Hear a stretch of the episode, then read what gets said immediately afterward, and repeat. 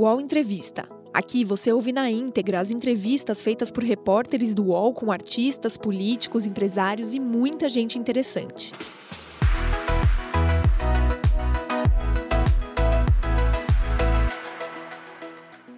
Olá, bom dia. Agora são 10 horas e 8 minutos. A gente inicia agora mais um UOL Entrevista. Como você já sabe, um espaço de reflexão, de conversa com as personalidades que são notícia no nosso país. E a gente hoje conversa com um senador que está lá na CPI da Covid como suplente e que também tem muitas informações a nos trazer. O senador Rogério Carvalho é o nosso entrevistado de hoje. Rogério Carvalho é médico sanitarista e doutor em saúde pública pela Unicamp. Já foi secretário de saúde do governo de Sergipe, além de deputado estadual e federal.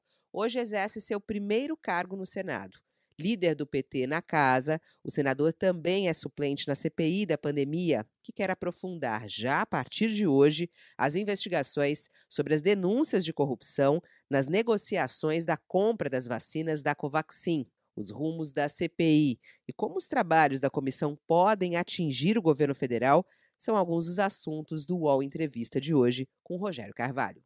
E ele já está conosco aqui. Olá, senador, bom dia, seja bem-vindo aqui ao UOL Entrevista. Obrigada por aceitar nosso convite. Bom dia, Fabiola. Bom dia, Sakamoto, que eu estou vendo aqui. Bom dia, Josias. Uma satisfação estar com vocês. Já colocou eles na roda, entra eles aqui na nossa tela também para que a gente possa ver aqui. Josias de Souza. Olá, Josias, bom dia mais uma vez. Bom dia, Fabiola. Bom dia, Sakamoto. Bom dia ao senador. Muito obrigado por nos atender, senador. E também Leonardo Sim. Sakamoto conosco ao vivo. Bom dia, Sakamoto. Bom dia, Fabiola. Bom dia, Josias. Bom dia, senador. Obrigado pela, pela presença. E o senador que, inclusive, estava acompanhando, está com um olho na CPI e outro olho aqui na gente, que ele falou: anota tudo que eles estão falando lá na CPI, que eu não quero perder nada, porque a sessão já começou, a gente também está de olho aqui para ver o que está acontecendo lá.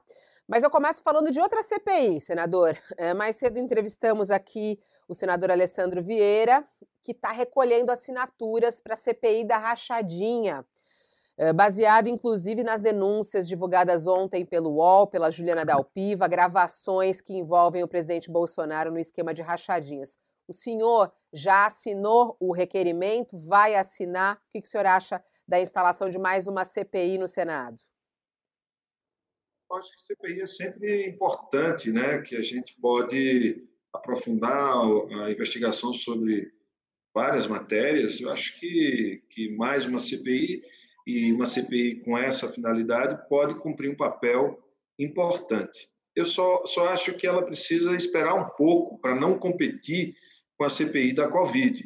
A gente tem é, a questão das achadinhas, é, tem muita informação, já tem dados suficientes. É, a questão agora é pressionar o, a Procuradoria-Geral, é, o STF, os, os, quem, quem, quem investiga e quem julga.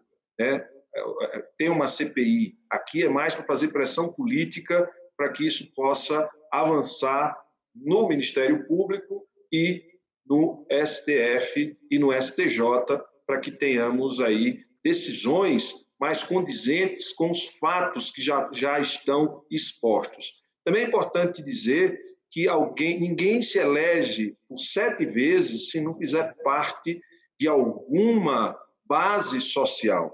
E o Bolsonaro se elegeu sete vezes deputado federal, e ao que tudo indica, essas eleições é, tiveram, e a família baseou o seu o seu, seu financiamento político a partir das rachadinhas e da relação é, com milicianos, de uma maneira geral, e isso deu ao Bolsonaro sete mandatos de deputado federal. Não é fácil ser deputado federal com sete mandatos. Então, concluindo, eu acho que se tiver, que a gente espere um pouco para instalar por conta da CPI da Covid, que tem muita coisa a revelar né? A, a promiscuidade que a gente viu, na, que a gente está vendo no, no, nos dados do celular do Dominguete, mostra um, um esquema muito profundo de relações nada, nada é, nada, nada dentro de, de, de, conformidades, de compliance, ou seja, nós estamos vendo relações muito estranhas, né?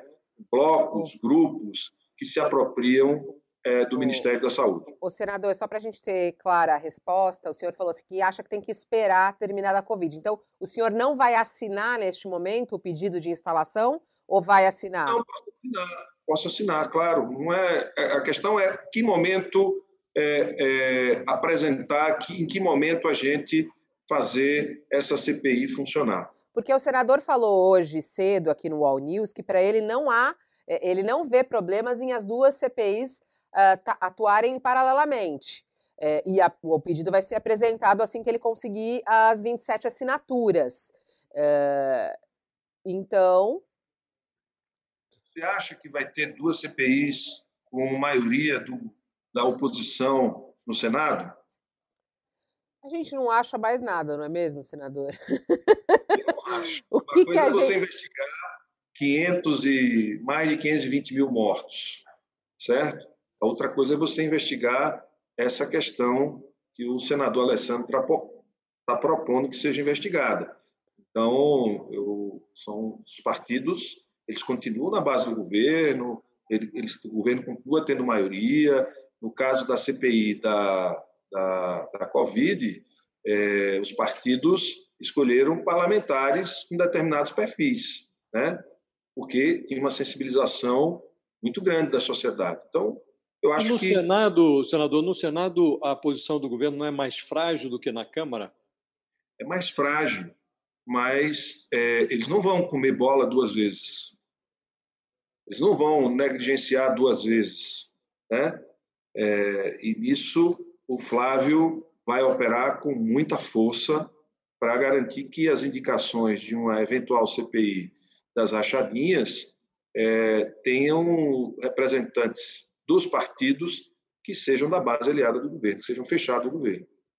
Agora, o senhor acha, senador, o senhor acha que bem, o pessoal entrou com uma representação da Procuradoria-Geral da República pedindo para a questão das rachadinhas ser investigada né, pelo, pela PGR. É claro que, como Jair Bolsonaro é presidente da República, ele não pode ser denunciado por crimes cometidos antes do mandato, mas nada impede que seja investigado. Né? Agora, temos na PGR Augusto Aras, né? e o que na verdade é, tem sido na verdade um devido a posições do procurador-geral que tem sido vista como de respaldo ao presidente da República tem sido difícil avançar investigações contra ele. É, o senhor acha que isso, tanto na questão das rachadinhas, quanto na, em questões relacionadas à CPI da Covid, a achados na CPI da Covid, temos a questão da vacina, isso é, o Augusto Aras vai é, bloquear ou a pressão do Congresso, ou da sociedade pode surtir efeito e ele pode tocar investigações independentes realmente? Veja, dificilmente vai ser tocada investigação contra o presidente, certo? Primeiro que ele tem imunidade, mandato. E aí o procurador, se quiser agir é, respeitando a regra constitucional, vai se, é, se proteger nela e ele está fazendo o que a Constituição determina, que o presidente, no exercício do mandato, não pode ser investigado é, por atos no momento, durante o exercício. Mas fica lá a denúncia, fica lá é, o encaminhamento do, do, do, é, dos, dos, indiciados pela CPI ou dos, dos, investigados, os que devem sofrer investigação, é, para, que, para que o Ministério Público proceda à, investigação e ofereça a denúncia. Veja, presidente pode, pode acontecer com o presidente depois que ele sair do cargo da presidência, mas os seus assessores, é, agentes de governo, de uma maneira geral, podem ser investigados desde já, e não vai ser o, o, o procurador-geral o responsável por todas as investigações. Tem procuradorias específicas que vão tocar parte dessas investigações e, e teremos sim consequências, se não em um ano, dois anos, mas ao longo do tempo essas consequências vão acontecer. E o presidente pode sofrer um processo é, por crime contra a vida, um crime de extermínio, genocídio, né?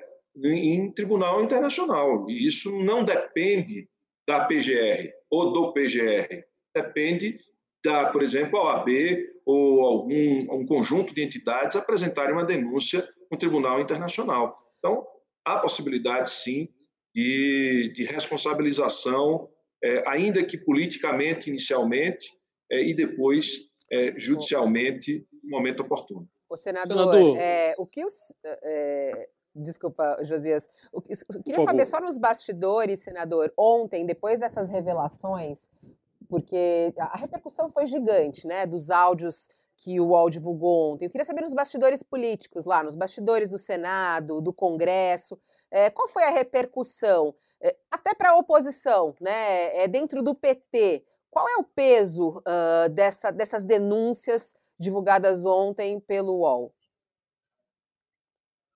rachadinhas? Das rachadinhas, sim. Veja, é, é, a gente já, de certa maneira, a gente já tinha essa compreensão. Né? É, o que o UOL, ao fazer e ao divulgar esse áudio, reforça, mas nós já tínhamos plena, plena consciência é, das informações que, que nós temos acesso, independente é, por diversos canais e que o Bolsonaro é, participava e de que era um modo operacional é, da família Bolsonaro se financiar e de financiar a sua atividade política. Então, com a, a, a divulgação do áudio, isso, isso torna é, alguém de dentro é, que implica diretamente o presidente da República e traz ele para o esquema das rachadinhas. Então, e o Queiroz e tantos outros que já, já falaram, mas agora é alguém que recebia o dinheiro e que afirma que quem controlava era o presidente. Isso a gente já sabia, mas agora, com a divulgação, reforça e dá publicidade e perde a parcialidade, ou seja, ganha um caráter imparcial essa, essa, essa, essa denúncia contra o presidente feita pelo UOL, pela Folha. Senador, o senhor mencionou eh, no início da nossa conversa o celular do cabo Dominguete. Eu só para situar quem nos acompanha, Luiz Paulo Dominguete, um cabo da Polícia Militar Mineira, lotado em Alfenas, que estava negociando vacinas com o diretor, agora demitido, de logística do Ministério da Saúde, Roberto Ferreira Dias. Ele depois na CPI e, durante o seu depoimento, é, a CPI confiscou o seu celular. O senhor mencionou que o fato de que o celular é um manancial de informações. Eu queria saber do senhor o que é que já foi extraído do celular do cabo Dominguete que pode ser útil para a investigação. Primeiro, a gente percebe é, a falta de cerimônia é, e, e, um certo ritual é, respeitoso entre o Dominguete e, e, o Cristiano Carvalho, que, que é o, o, o eventual chefe dele, as relações, uma Só para situar, só para situar, senador, para que as pessoas que nos acompanham eh, tenham a possibilidade de acompanhar eh, de fato, esse Cristiano é o representante da empresa Davat, a empresa norte-americana, que dizia ter 400 milhões de doses da vacina AstraZeneca, dificilmente se tem, né? era uma empresa que negociava material de construção. Então, é a esse personagem que o senhor se refere, né? o representante da, da VAT no Brasil. Pois não. Exato.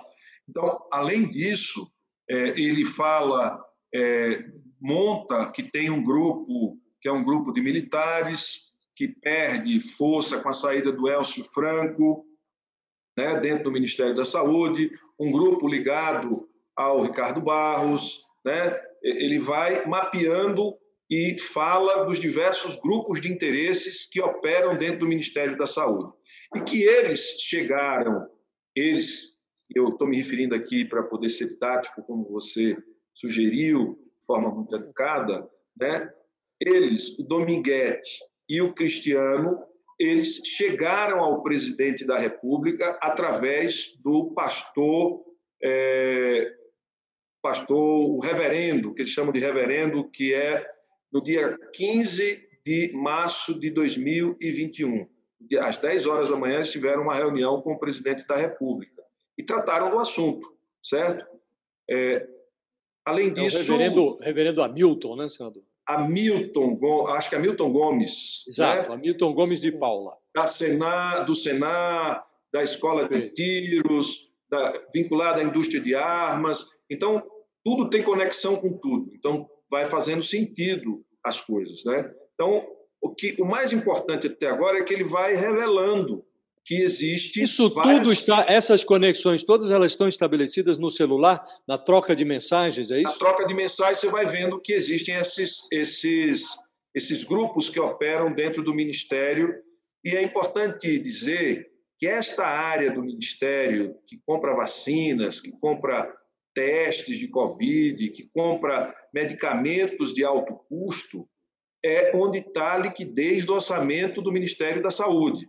Ou seja, ali fica o dinheiro para compras. Compras de insumos que geralmente só tem um produtor, só tem um fabricante, porque são insumos é, patenteados, insumos que não tem outro fabricante, e aí é onde se dá a intermediação e o ganho é, indevido na aquisição desses insumos, Poxa. são medicamentos Senador. e outras tecnologias terapêuticas. Senador, o senhor se, é, bem, apareceu falando, o Josias puxou o fio da, do novelo das conversas no celular do Dominguete, e o presidente Jair Bolsonaro apareceu pela primeira vez, né, citado é, nessas mensagens. O que, que o senhor pode falar sobre isso? Não, eles só disseram que ia levar o doce para o Bolsonaro. Ia levar o doce para o Bolsonaro, levar o doce. É isso que eles disseram, né? É, nos vídeos e, e nos, nos, áudios. Eles iam levar o doce para o Bolsonaro. O que é levar o doce? Né? Informar a possibilidade de ter algum ganho é, indevido. Mas o Bolsonaro aparece também é, ligando para o primeiro-ministro da, da Índia para intermediar ou para interceder pela venda da Covaxin. O Bolsonaro Mas isso a gente sabe apare... pela documentação do Itamaraty, né, ministro? Não, Exato. senador, não Itamaraty, pelo celular, né? Já saímos do celular. Né? Mas pelo celu celular liga uma coisa. Vez, ele já aparece em é. várias negociações. Perfeito. E aparece mais nessa do Dom Miguete. Eu, eu fiquei curioso com esse negócio de doce. É, eles fazem referência ao presidente no celular, nas mensagens do celular, é, associado a um doce? A um doce. É tá. mesmo? Será que é algum doce lá de Minas Gerais, que iam levar para o presidente? Não sei, eu não sei qual é a origem do doce. A frase é, é Mas essa, em que contexto? Em que doce. contexto? Só para a gente entender. É. Como, é que, como é que aparece esse doce aí para o presidente? Eles iam, eles iam visitar eles o Eles quem? Era, era o Dominguete conversando com quem? Com o Cristiano. Hum. E aí diziam que era preciso levar um... Eles levariam o doce. O doce é a a, a, a, eu, aí eu vou, vou estar tá supondo, né? Alguma coisa que seja boa para o presidente, né? O que, que significa esse doce? Precisamos de mais detalhes. Da... Quem, quem fala isso é o Cristiano ou é o Dominguete? Quem fala isso é, é, o, é o. Acho que é o Dominguete, é o Dominguete. Hum. Que chegou, a gente está tendo acesso de ontem para hoje, né? Então, Chegou. Traz mais detalhes para a gente, senador. O que mais apareceu aí nessas, nós nessas revelações? liberando aqui e nós vamos passar. O que a gente puder passar, a gente passa para vocês. Nesse, daqui a pouco começa, inclusive, é, o depoimento da funcionária do Ministério da Saúde, né, Célia Regina. É, o que, que essas informações, já que o senhor tem, o que, que você vai levar para perguntar a ela? Qual é a importância desse depoimento hoje? O que, que pode ser revelado uh, por Célia Regina? Eu acho que a, a Célia Regina ela autorizou é, que desse continuidade à contratação das vacinas da, da, da, da Covaxin, Covaxin, que ela precisa, sem é, que o contrato estivesse dentro da conformidade. E ela fez isso porque alguém mandou que ela fizesse. Então a gente precisa saber quem mandou. Quem foi que orientou ela a fazer, a, a, a, ou seja, a dar prosseguimento e, e, e dizer que determinar que prosseguisse o processo, mesmo não estando dentro das conformidades exigidas pelo Ministério da Saúde. Porque, veja, o, a, a, a, o invoice ou a nota fiscal, por três vezes, e na terceira eles vieram, mas eles não mudaram a empresa que receberia o recurso, empresa essa que não estava no contrato entre o Ministério e a Precisa. Esse é o, que é o problema sério. E mesmo assim, é, foi autorizado o pagamento a esta offshore, é, que estava localizada em tese em Singapura, num escritório de, de contabilidade, e, e foi adiante. O que não garantiu, o que impediu foi a atuação do, do Luiz Ricardo Marinho, irmão do deputado é, Luiz Marinho, Luiz Miranda, desculpe, e a, o fato da Anvisa não ter autorizado. Então, isso impediu, porque autorizado a importação, né? isso impediu que 45 milhões de dólares fosse é, entregues sem que a vacina estivesse é, no Brasil, sem, sem a garantia da entrega. E é mais importante, o Bolsonaro não desmente o Luiz Marinho, o Luiz Miranda, que esteve com ele e de que é, foi alertado por ele. Só é, corrigindo, é, senador, não é, só não é corrigindo, eu falei aqui Célia Regina, é Regina Célia, é o contrário. Regina Fala. Célia de Oliveira. É, Aproveitando falando da Regina Célia, senador, a Regina Célia, o senador Randolfo Rodrigues falou numa sessão da CPI que a Regina teria sido indicada a seu cargo pelo atual líder do governo na Câmara dos Deputados, o deputado Ricardo é, Barros, né? E uh, o Ricardo Barros nega essa relação com a Regina Célia, só que eu queria que o senhor falasse um pouco para a gente o que, que a CPI descobriu até agora com relação a essa centralidade, essa influência, esse papel do deputado Ricardo Barros nessa intermediação, nessa negociação da Covaxin. O Ricardo Barros, é, primeiro que o PP sempre teve interesse na Secretaria de Ciência e Tecnologia e Insumos Estratégicos do Ministério da Saúde. Sempre é, pleiteou, é, em vários governos. No governo do presidente, do, do presidente Michel Temer, o Ricardo Barros foi o ministro da Saúde. E ele se colocou e assumiu essa área como uma área particularmente dele, independente das outras áreas que ele tinha que compartilhar com o resto do governo do presidente Michel Temer. E mesmo depois da, da mudança de governo, Ricardo Barros manteve a influência e é, nomes na Secretaria de Tecnologia, Ciência, Tecnologia e Insumos Estratégicos. Então, ele tem comando político e força, ascensão sobre aqueles que atuam nesta secretaria. Portanto, é, isso, isso é fato, isso é, é, é conhecido de todos, é, é, são indicações dele que estão nesse espaço. A Regina Célia ela foi designada para uma função gratificada por ele, certo? Apesar de pequena função, ela é servidora, mas foi por ele é, é, indicada. Aliás, começou o depoimento já dela na, na CPI, só para relatar aqui é, que a, a gente segue acompanhando também, para quem quiser acompanhar, o canal UOL também segue transmitindo o depoimento dela. Fala, Josias. Senador, esse negócio parece novela das nove, né? Tem muitos núcleos, né? Tem o núcleo rico do Centrão, que fica ali na pasta da saúde, o núcleo dos coronéis, saem debaixo da mesa, tem coronel para todo lado, né? O núcleo dos irmãos Miranda, o deputado Luiz, o irmão Luiz Ricardo, que antagonizam ali com o núcleo do Palácio do Planalto.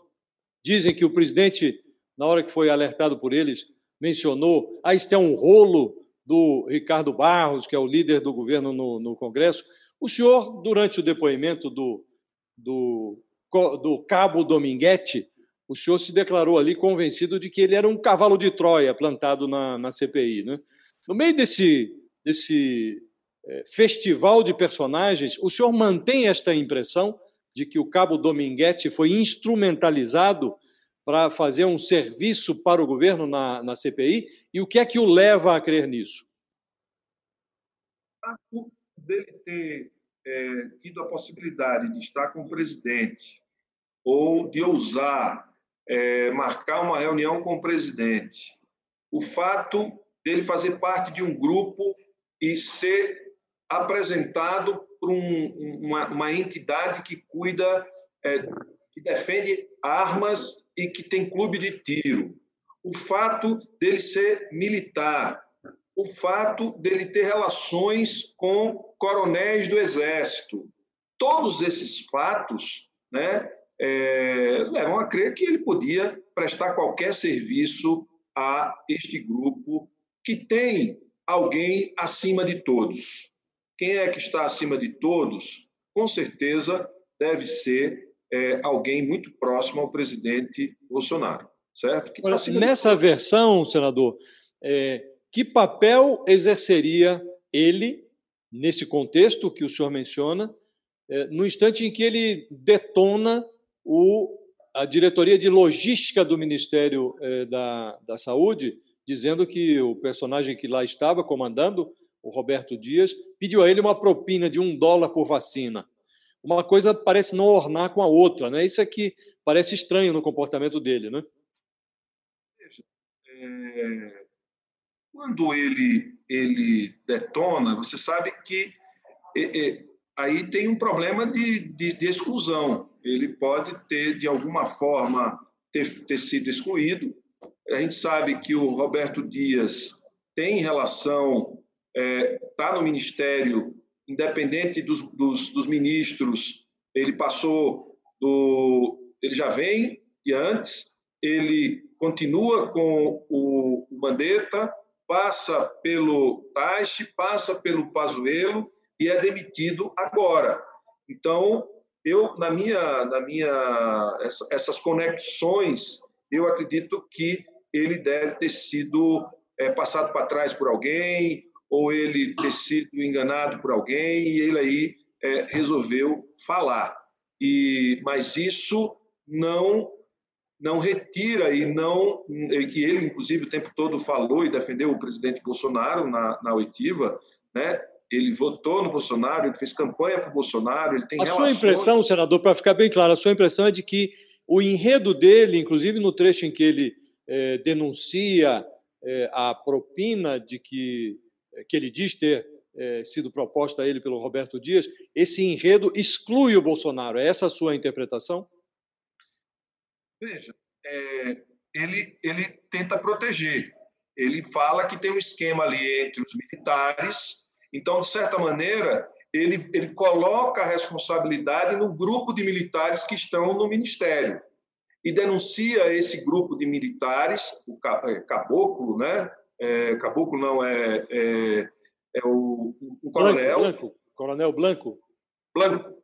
Coronel Blanco, o, o coronel Elcio, né, que ele envolve, o Roberto Dias. Então, mas veja, o Flávio Bolsonaro estava na reunião. O Flávio só aparece nas reuniões quando ele exerce influência sobre alguém. E é, ele colocou um áudio, né, onde ele desconstruía a denúncia do Luiz Miranda. Então, ali ele estava é, é, tentando desqualificar é, a, a, a denúncia anterior que implicava o líder do governo na Câmara, que é do alto escalão da política, que é o Ricardo Barros, e trazia os militares para o foco, certo? E aí, na minha opinião, ele tentou fazer um diversionismo, mudar a ideia e qual deveria ser o foco.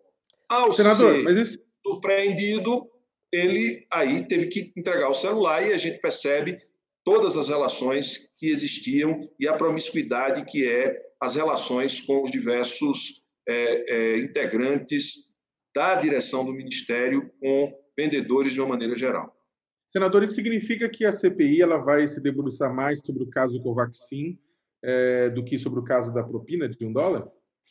De agora em a diante? de um dólar, ela, ela na verdade, o, o Dominguete, ele vai mostrar que existem vários núcleos de interesses. A gente precisa saber quais são esses núcleos de interesses e mapear esses grupos de, de interesse. Agora, efetivamente, o que ocorreu foi a compra da Covaxin.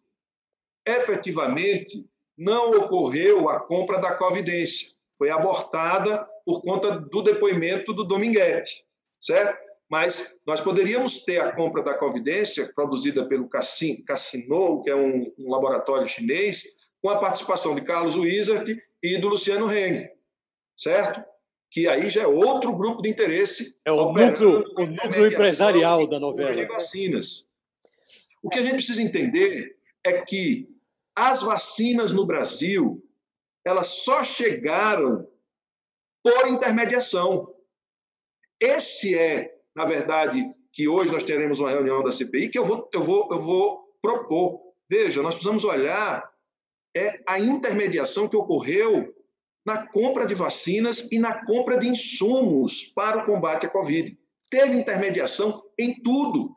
Nesse caso, que senador, havia, havia... nesse caso, senador, por isso então que não tivemos a vacina da Pfizer e a Coronavac antes, porque não existia essa intermediação é, e esse interesse, Sim. pode ligar uma coisa a outra? Pode. Primeiro porque eles negavam a vacina. No momento que eles não puderam negar, buscaram caminhos de intermediação. A Pfizer também foi intermediada. Pode não ter ocorrido o pagamento de propina, mas teve intermediação. Quem foi que intermediou? O Fábio Van Garten. O All Entrevista volta já.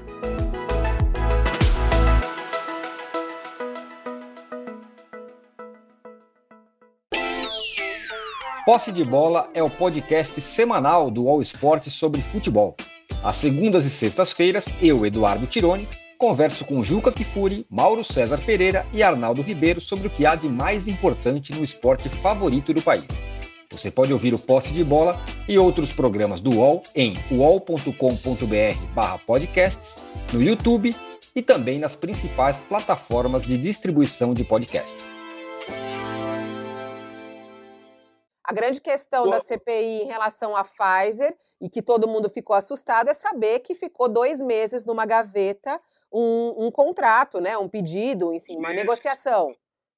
Uma negociação que desde março do ano passado, que se tenta contato com o governo para é, iniciar um processo de negociação é, muito antecipado.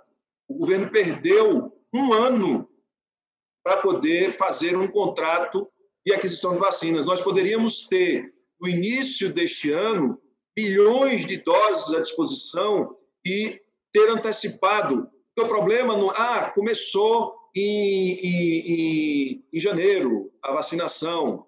Né? A gente começou quase, foi o terceiro, quarto país do mundo a começar, mas sem vacina, com um pinguinho de vacina.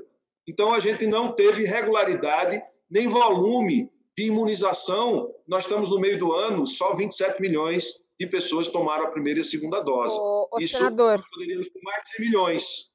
A gente está agora debruçado nessa história do, desse contrato com a Convaxin. É, eu queria saber, assim, num balanço geral do senhor, né, nesses dois meses de CPI em funcionamento, dois meses, né? Bateu dois meses já. É, o que, que, foi mais grave descoberto até agora? E o que, que é, comprova né, uma, uma gravidade ou até mesmo um crime do governo Bolsonaro como um todo ou do próprio presidente? Se for falar do ponto de vista, do ponto de vista do combate à pandemia, o mais grave foi a posição do governo que gerou ou que levou a mais de 300 mil mortes que poderiam ter sido evitadas. Então, isso não tem nada mais grave do que isso, certo? Porque o governo, é, a gente dá ao governo uma condição de negacionista. O governo adotou uma estratégia, uma estratégia de ampliação do contágio e o mais rápido possível que, que, que pudesse. Então, o governo levou a população a se infectarem, adoecerem e a morrerem. Então, é, é, as pessoas a morrerem. Então, isso para mim é o mais grave, porque o governo ele só agiu para ampliar o contágio, para que a população adquirisse naturalmente a imunidade e assim atingir que eles chamavam de imunidade de rebanho, imunidade coletiva pelo contágio. Largou a população à própria sorte e militou em torno disso. Tem dados que a gente tem de pesquisas de que onde o Bolsonaro foi mais votado, proporcionalmente tem um maior número de pessoas infectadas e mortas pela Covid-19. Então, é, para mim, essa é a questão mais grave que a gente tem, que são mais de 300 mil mortes que poderiam ter sido evitadas, ou vidas que poderiam ser salvas se houvesse uma atuação sinérgica é, de comando do Ministério, de articulação com estados e municípios, de é, preocupação com a aquisição de vacinas, se não tivessem deixado a vacina para o último minuto. E o pior de tudo, a crueldade maior, é que na hora de comprar vacinas, quando resolveu comprar vacinas atrasado, através de intermediários. Senador, o que, pelo que o senhor está falando, e acho que isso é uma coisa que está sendo discutida na CPI, a gente tem visto senadores falarem: olha, antes a gente pensava que era só negacionismo, agora não é só negacionismo, mas também tem corrupção envolvida, também tem interesse econômico.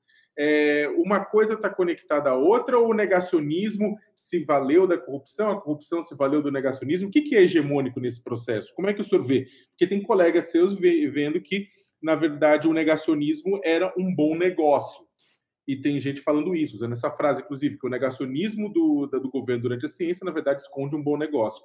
E tem gente colocando que o negacionismo é a base e, na verdade, a corrupção aconteceu a reboque. Veja, o, o, o, na verdade, é, por exemplo, o uso da cloroquina foi defendido pelo Elon Musk, que tinha investimentos bilionários e queria abrir uma fábrica da Tesla na Califórnia, e que é, as restrições impostas pelo governo é, da Califórnia estavam impedindo, ele ia perder bilhões na bolsa. Então, eles, eles contrataram um estudo dizendo que a cloroquina, a hidroxicloroquina, era maravilhosa. O Bolsonaro vem e reproduz isso no Brasil. Um grupo de empresários vem para o Brasil, no Brasil, como Carlos Wizard, como o Luciano Heng, como o dono do Madeiro e outros, embarcam nessa ideia de que é, não tem que fechar, não tem que fazer isolamento. Aí vem o Osmar Terra, ex-secretário de Estado da Saúde, ex-presidente do Conselho Nacional de Secretários Estaduais de Saúde, e assume o protagonismo técnico, dizendo que a imunidade de rebanho, que a gente tem que deixar a população se expor, e reforça e dá substrato. Só que isso é, você poderia até admitir em março, abril de 2020. A partir daí, você já sabia que a cloroquina não, a partir de maio, a cloroquina não tinha eficácia, é, que a imunidade de rebanho era uma temeridade, porque o vírus tinha uma alta letalidade e, um, um, e altamente contagioso, ou seja, se você larga as pessoas ao contágio, a quantidade de mortes seriam muito grande, se não é a reação de governadores, da imprensa, da comunidade acadêmica, até mesmo do Congresso, nós poderíamos ter chegado a mais de um milhão, um milhão e meio de mortos se fôssemos é, seguir a orientação do governo. Então, o governo ele agiu de forma dolosa, ele sabia o, o risco que ele estava expondo à população brasileira ao contágio, à infectação e à morte. E o pior, é continuado o crime. Ele continua. Ele não para em, em, em dezembro. Ainda no final do ano, em dezembro, ele estava defendendo a cloroquina. Ele usou a cloroquina como única medida de controle sanitário, sabendo que a cloroquina não tinha eficácia nem no tratamento é, de pacientes internados, nem no tratamento precoce. Mas até agora, né, senadora? Até agora na CPI a cloroquina foi defendida e isso trouxe muita desinformação, inclusive para as pessoas, o que foi muito triste. Ô, senador, uma das consequências e que vai ganhando discussão no país, nas redes sociais e nas ruas, é o pedido de impeachment do presidente Jair Bolsonaro. O PT entrou nessa campanha, né, tem chamado as pessoas para as ruas nessas últimas manifestações e, pelo jeito, vai seguir adiante com essa missão. Pedidos estão sendo encaminhados né, à Câmara, a gente já tem não sei quantos pedidos lá, teve o super pedido.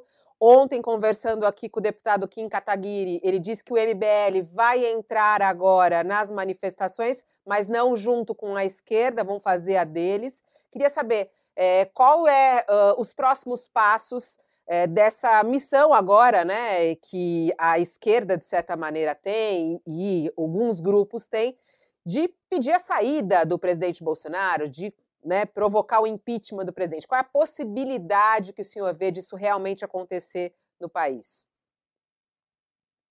Vai depender muito do que, do que vier a ser revelado até o final dos trabalhos da CPI. Vai depender muito de outras informações que sejam levantadas sobre o governo. Né? Agora, o governo tem na sua mão o, o Arthur Lira, que é presidente até, até o final do mandato do presidente, ou seja, coincide, ainda tem um mês, até fevereiro de 2023 ele é o presidente da, da Câmara, e ele tem a, a, a caneta, ele é quem define se abre ou não o processo de impeachment, certo? E, neste momento, com pressão ou sem pressão, ele não, não se mexe na direção de abrir um processo de impeachment. Né? Se a base. Veja, é uma base. O que é a base no Congresso Nacional? É uma base é, que representa pequenas oligarquias, que chamam de fisiológicos, e uma base que representa interesses corporativos, na sua grande maioria. É, essa base que representa, representa pequenas oligarquias ou essa base fisiológica, enquanto ela estiver sendo alimentada, dificilmente ela vai pressionar o presidente é, a, a, a, a pedir ou abrir o processo de, de, de, investigação sobre o presidente da República. O presidente essa da Câmara... Nossa, essa, essa nossa democracia, senador, ela é muito, ela é muito irônica, né? porque o senhor diz e tem razão que essa base fisiológica, enquanto ela é alimentada, ela vai sustentando os governos. Né?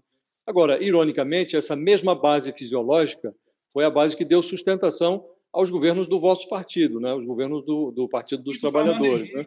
E do Itamar, e, do Sarney. Exato, exatamente, por isso eu estou dizendo que é, é uma coisa irônica. Né? E ela, ela se manteve bem alimentada até o momento em que ela percebeu que a alimentação seria maior se ela migrasse da Dilma para o Temer e, e fez a migração e derrubou a Dilma. Né?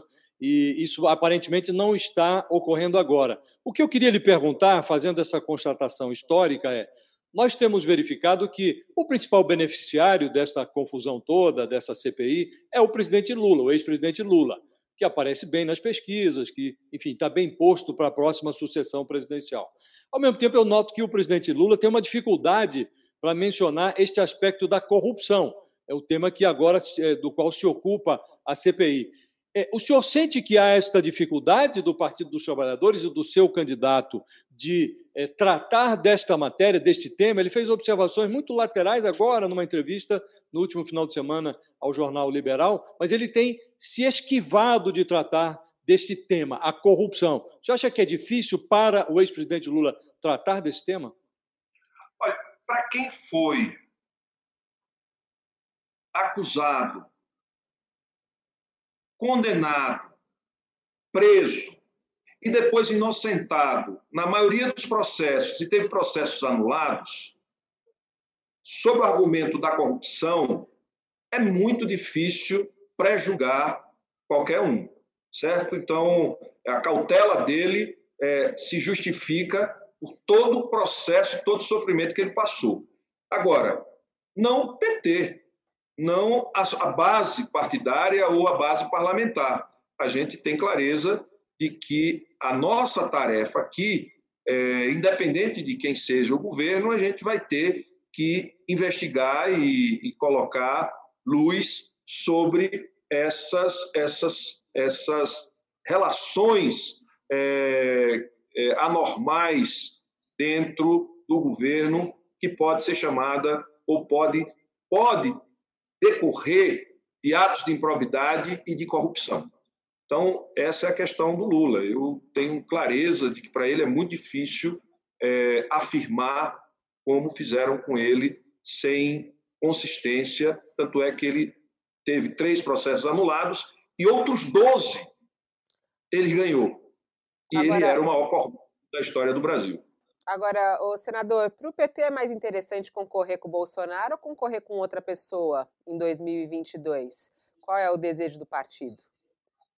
Olha, partido que, que, quer disputar a eleição não tem que escolher adversário, né? Mas escolhe é... nos bastidores, né, senador? Vamos falar a verdade, porque claro que escolhe, né? Claro que tem aquela conversa, ah, a gente prefere esse, prefere aquele, tem isso. É, eu acho que, que disputar com o Bolsonaro é um quadro mais nítido, né? De um partido que defende a democracia, que defende, defende a liberdade de imprensa, que de, defende é, direitos humanos, que defende a preservação do meio ambiente, que defende é, é, as liberdades individuais, religiosas, né, que não que, que defende a liberdade de gênero, ou seja, um partido que está mais tá mais articulado e mais é, mais atinado ao tempo que a gente vive. Numa entrevista, numa entrevista, senador, numa entrevista que deu a nós outros aqui no, no UOL, o, o Ciro Gomes, do PDT, ele disse que faz uma. A perspectiva dele em relação à eleição é de que o Bolsonaro irá derreter e não chegará nem ao segundo turno. E ele vislumbra a hipótese de um segundo turno entre Lula e ele, Ciro Gomes. O senhor imagina que é, ou Ciro ou qualquer outro candidato possa estar no segundo turno? Acha que o Bolsonaro derreterá a esse ponto e isto complicaria a equação do PT na eleição? Não, não vejo isso, porque, como eu estava dizendo, o PT tem essas características, o Bolsonaro tem as características que o fazem é, e faz o governo dele. Essa, essa extrema-direita fascista, ela não vai é, abandonar o Bolsonaro. Quanto significa isso do ponto de vista eleitoral? Numa disputa eleitoral. Nós estamos falando de um governo fascista. Nós estamos falando do fascismo certo? Clássico, que ele representa. Com eugenia, é, que vivo mais forte, que morro mais fraco. Tudo isso foi dito pelo próprio presidente, que teve é, secretário de comunicação que, de, de, de, cultura que defendia o Goebbels. Ou seja, nós estamos falando desse governo. E tem uma parcela da sociedade que apoia isso, sem nem saber o que significa, mas tem essa, essa, essa adesão. Então, eu acho difícil o Bolsonaro não estar no segundo turno. Mas, se a gente for para o segundo turno com qualquer outro, o PT tem uma trajetória, tem uma história. É, nós vivemos nos governos do presidente Lula um maior período de inclusão e de crescimento da classe média e de grandes programas de inclusão social, de garantias de direito. Ou seja, essas análises, essas análises que os senhores fazem os senhores excluem sempre o período da Dilma né, nessas análises. Tivemos o grande eh, crescimento. É a Dilma afundou o país, eh, senador. Não, ela não afundou o país. Opa, ela fez uma recessão érica, né? Então, veja só, a Dilma cometeu um erro, que foi apostar no investimento privado e abrir mão de arrecadação quando ela fez as desonerações. Para mim, a Dilma ela cometeu este grave erro. Ao invés de pegar o excesso de arrecadação e colocar no Mas investimento... O senhor reconhece que, do período Dilma, resultou uma recessão é, gravíssima, que nós estamos é, penando não, até hoje para sair dela, né? É, veja só, a gente também tem que considerar o que ela enfrentou. Ela enfrentou um boicote do Cunha. Ela enfrentou um, um, um adversário ferrenho, com várias pautas bombas que não conseguiu aprovar nada na Câmara dos Deputados. Tudo bem, você pode dizer por, por falta de competência dela, pessoal, é, política, de articulação, mas você sabe muito bem que, é, como eu disse há pouco, se você não tiver o que dá para essa base fisiológica, e ela perdeu muita capacidade, porque abriu mão de arrecadação e, e para que assim, o setor privado pudesse fazer investimento, com as desonerações, ela perdeu capacidade de ter recurso para investimento público e ela perdeu força e ela perdeu poder. Ela transferiu o poder é. Para os adversários que a derrotaram. O, o, senador, é curioso que quando vocês falam do governo Lula, né, coloca o PT como um todo, e da Dilma parece que ela era uma figura isolada, né? Nem, nem parece que era do partido. Quando o senhor fala desses erros, inclusive, é, erros cometidos por ela, sozinha? É, não era o partido também que estava junto? Quer dizer, é, é esse mesmo partido, né? É, e é esse partido que é criticado também, não? Veja, era, era o nosso partido. E ela cometeu erros. E o partido. Ela cometeu, cometeu não o partido. Ela cometeu, pessoalmente, individualmente. O governo era comandado por ela. O governo era comandado por ela. Ela que definia como queria que fosse. Né? Então, é preciso que a gente tenha clareza. É, tem os erros do partido e tem os erros do presidente. Não dá para a gente é, misturar tudo e dizer que tudo é uma coisa só. Não é possível isso. Tem a posição dela, que a gente precisa considerar, e as posições do partido. O partido cometeu erros, o partido comete erros, todos os partidos cometem e o nosso comete também. Uhum. É, mas ela, ela cometeu os erros dela. Ela... Só pra, eu, vou deixar a última pergunta para o Sakamoto, mas só ficou um, uma questãozinha ali que ele falou e eu fiquei na dúvida de um número. Ele falou que o, o, presidente Bolsonaro e o grupo dele, os apoiadores dele, que tem um grupo ali ainda forte, que o senhor acha que por isso Bolsonaro deve ir para o segundo turno. Qual é esse percentual que vocês trabalham? Em torno de quanto, mais ou menos, da população, dos eleitores que ainda apoiam Bolsonaro, na análise interna de vocês? Eu, eu, eu, eu tenho um dado aqui é, que eu vou pegar agora, mas eu não acredito que Bolsonaro, é, na sociedade brasileira, os apoiadores de Bolsonaro diminuam muito de 17%, 18%. Faça a agora, sua última é... aí, Sakamoto. Não, falando, a gente estava falando do PT, do comportamento do PT, e aproveitando para falar com relação a 2022, tem duas perguntas assim que estão conectadas. A primeira é a seguinte: o PT pensando na disputa presidencial de 2022, ele começa a discutir é, os palanques estaduais. E aí reside um problema que uma coisa é, são vários partidos à esquerda apoiarem a propositura de, de, de, Lula à presidência da República, a outra é você fechar o, o, o arranjo estadual, porque muitas vezes você tem partidos progressistas do campo progressista que é, disputam a mesma posição. Então, e você tem muitos estados que já começa a jogar, a rolar faísca, né? Já começa, ó, vai sair dois, três candidatos, etc., e começam a criticar o PT em muitos estados por uma certa eh, tentativa de hegemonia, de querer ser presidente, governador, síndico, de querer ser tudo, né? Então, acho que essa é a primeira pergunta: como é que vai ser feito essa, como é que está sendo feita essas negociações? O PT vai ceder nos estados para ajudar a compor em nível nacional? E a segunda pergunta é se o senhor pretende sair para governo de Sergipe. Vai, vai, vai priorizar a eleição presidencial e, e vai, é, obviamente, onde precisar é, e onde tiver é, condição de disputar é, o governo, vai ter candidato e é natural que tenha, até pelas construções regionais, certo?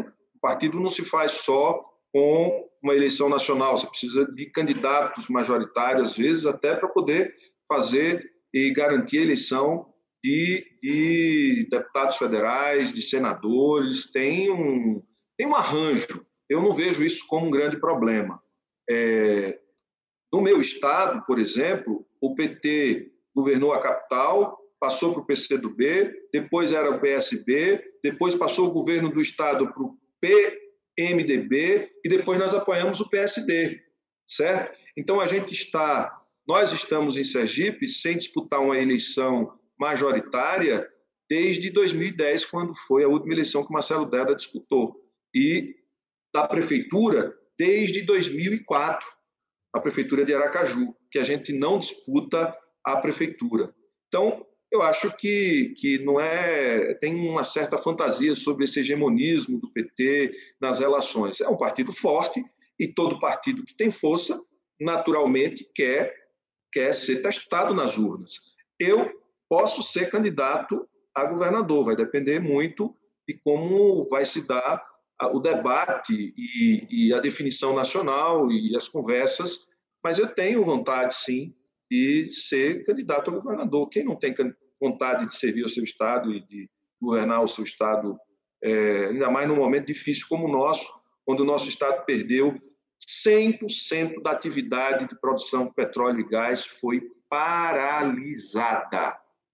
Uma atividade, petróleo a 70 dólares, a gente com poços de petróleo em terra, com mais de uma dezena de plataformas em mar, com mais de 300 mil barris de petróleo dia ali no pré-sal, próximo da costa, uma, uma, uma, uma província gasosa e nós hoje não temos a Petrobras nem nenhum poço de petróleo extraindo um barril de petróleo por dia, certo? Essa é a Petrobras que a gente tem hoje, é, que paralisou todos os investimentos, paralisou, paralisou a produção, simplesmente invernou, está lá. Então, nós temos muita, muita tarefa e uma delas é retomar a atividade de produção de petróleo e gás no nosso estado e reorganizar a atividade produtiva, porque os governos estaduais perderam capacidade de organizar a atividade produtiva. Não é interferir na economia, é crédito, é apostar no surgimento de novas empresas, micro, pequenas empresas. O Brasil exporta 2% da exportação brasileira de micro e pequena empresa. A, a Itália é mais de 50%, a Alemanha é 70%. A gente está muito atrasado, a gente precisa de muita, é, de muita, muita construção e, e de muita renovação para esse país é, ter protagonismo econômico no mundo de novo. Senador Rogério Carvalho, agradeço demais a entrevista, já ocupamos aí bastante o seu tempo. É, sei que tem um trabalho pela frente ali na CPI, porque o depoimento segue de Regina Célia, a gente vai acompanhar, inclusive. Muito obrigada pela sua entrevista. Até uma próxima oportunidade. Obrigado, Fabíola. Obrigado, Sakamoto. Obrigado, Josias. Eu sou seu leitor, assim como sou do Sakamoto. Uma satisfação estar com vocês. Agradeço. Satisfação aqui. nossa, senhor. Muito obrigado. Agradeço aqui os obrigado, nossos companheiros. Obrigada, Josias. E Sakamoto, até daqui a pouquinho. Sakamoto estará comigo aqui também na, na CPI comentada em instantes. Muito obrigada a, a vocês pela participação. E agradeço a você também que esteve conosco aqui durante essa entrevista, desse UOL Entrevista. Muito obrigada pela sua companhia. Nós voltamos daqui a pouco com os comentários da CPI. Joel Pinheiro e Leonardo Sakamoto comigo aqui na CPI comentada em instantes aqui no canal UOL. O UOL Entrevista e outros podcasts do UOL estão disponíveis em uol.com.br/podcast. Os programas também são publicados no YouTube, Spotify, Apple Podcasts, Google Podcasts e outras plataformas de distribuição de áudio.